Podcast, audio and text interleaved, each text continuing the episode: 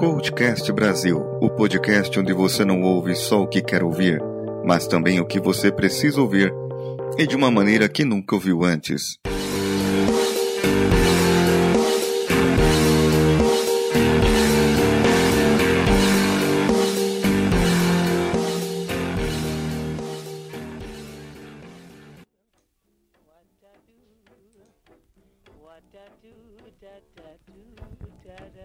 Em um processo de montagem de um projeto, seja ele simples ou grande, é necessário montar uma equipe. Para montar essa equipe, é necessário saber onde você está pisando, quais são as habilidades de cada um, a expertise deles.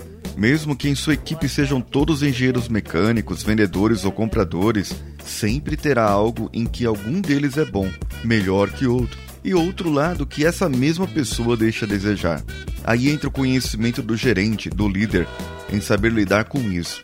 Em uma equipe de engenheiros não dá para todos serem ótimos em cálculos ou todos que saibam projetar. Há necessidade de multifuncionalidades. Montar um conjunto onde, quando um não tiver uma habilidade, o outro tenha. Para isso, o líder dessa equipe precisa ter conhecimento amplo do processo, ao qual desejam melhorar e estudar. Bom, para que esse grupo ou conjunto funcione bem, deveríamos ter regras que podem ser da empresa, da própria equipe ou outras, mas essas regras deveriam estar firmadas por um bem comum, em um bem maior.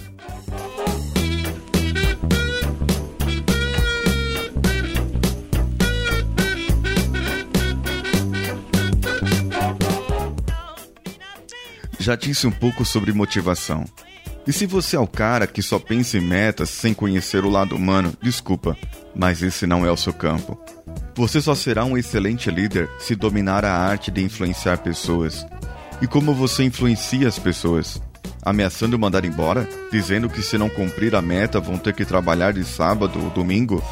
Às vezes fazemos isso com nossos filhos, punindo eles em detrimento de algo que não fizeram ou que deixaram de fazer. Isso influencia naquele momento, mas deixa a pessoa frustrada e não traz algo que você precisa. As pessoas ao seu lado, como equipe e com confiança em sua pessoa. Pois se ao menor deslize você já ameaça a demissão, desculpa, você não me inspira confiança.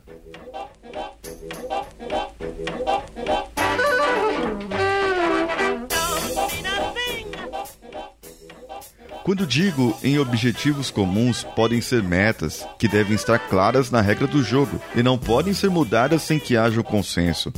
Não vá me fazer uma meta agressiva só porque prometeu ao seu gerente que iria fazer e aí você oprime a sua equipe.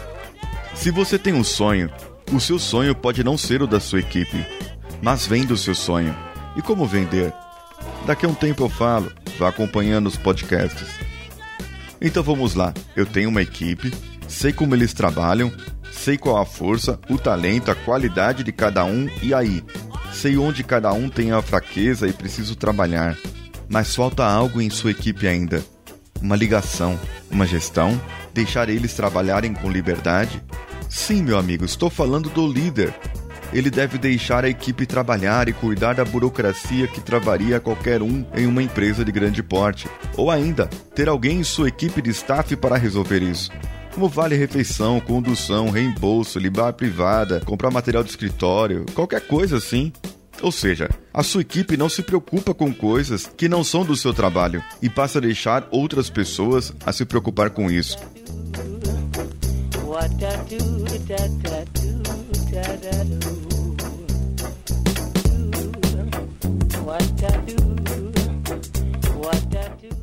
Aí, esse líder impõe as regras e dá tudo certo, não é? Não, claro que não. Muitas vezes, as regras já estão definidas na alta cúpula ou na organização, dentro de um manual ou algo assim. O que pode e o que não pode fazer tá lá. Mas existem regras que precisam ser feitas na hora, para aquela equipe. Poderia discutir com a equipe para que eles não se perdessem. Após isso, mostre a todos o objetivo que a equipe tem, metas, indicadores, prazos, etc. E qual benefício isso terá para eles, não em valores e também não a cenourinha no meio da fuça, mas algo que eles possam obter, conhecimento, experiência no currículo, ganhos pessoais, realizações pessoais e profissionais. Isso vende mais do que 500 reais a mais o salário. Claro, convencê-los vai depender do seu poder de persuasão. Agora é só fazer, certo? Vamos trabalhar cambada. Não, calma. E o planejamento? Isso. Quem fará o quê? Você já disse as regras, como funciona o jogo, mas não delegou nada a ninguém. Qual o cronograma desse trabalho? Quanto vai medir de cada um para saber se estão produzindo a contento? E se você precisar rever as suas estratégias, de quanto em quanto tempo fará? É, está pensando que é fácil? E se um dos seus colaboradores ficar doente? Ou ele sair para uma outra empresa, quem o substituiria na sua equipe? Qual o seu planejamento quanto à tarefa de apresentar os seus resultados para a sua chefia? Sim, tudo isso e mais algumas coisas que não pontuei aqui fazem parte de um planejamento estratégico. Não adianta tu ter na equipe pessoas com qualidade top, entrosadas, as suas regras definidas, saber onde buscar quando faltar alguma competência e ter uma contingência, se você não planejar, não medir e o mais importante de tudo, executar o que planejou.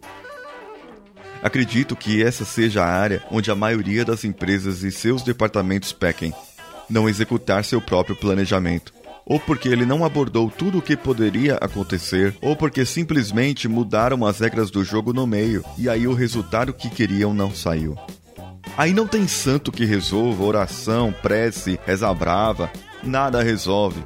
Só começar de novo, ou repensar e refazer, e daí para frente buscar melhorar. Mas aí o resultado ruim já aconteceu. Então, arque com prejuízo. Quem não planeja e não executa o que planejou se estrumbica. É o novo ditado popular. Meu.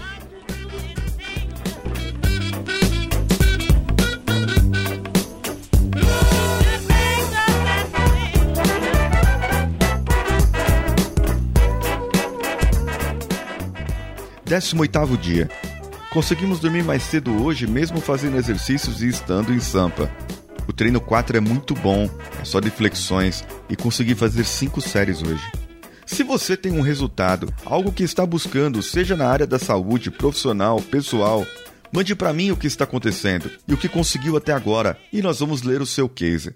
Você pode mandar para o e-mail contato@coachcast.com.br ou mencione-nos no Twitter @coachcastbr. Curta nossas redes sociais, o facebook.com/barra coachcastbr e o instagram.com/barra coachcastbr. Um abraço, até amanhã e continuamos juntos.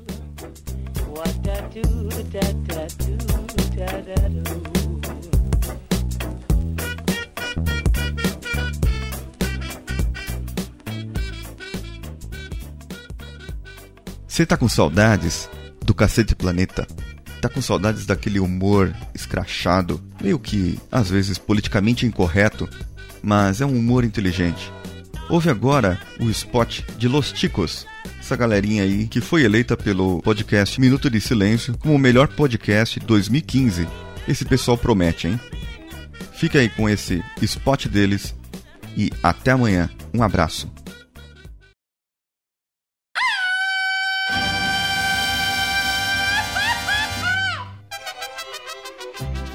Você conhece o podcast Los Ticos? Não! Lá você encontra informação, Justiça. Homem vai a tribunal usando coruja de pelúcia como advogado de defesa. humor, Tem gente que não gosta de filme de fantasma, mas fazer o quê? Ghost não se discute. Nossa senhora, arte, Aí eu olhei pro rolo de papel. Aí sabe quando ele tem aquela penúltima voltinha? Cara, aprendi a fazer um origami ali na hora. Fui dobrando e dobrando. Eu parecia um Daniel Azulay da bosta. entrevistas, O que você faria se tivesse talento? romance, Se beleza fosse merda, você estaria toda cagada agora. sabedoria, Já disse o sábio profeta, um bêbado aqui da, da vila. Todo canhão acha sua bomba, velho. Confira isso e muito mais em podcastlosticos.com.br. Qualquer dia desse eu ainda largo essa droga de podcast e vou virar locutor.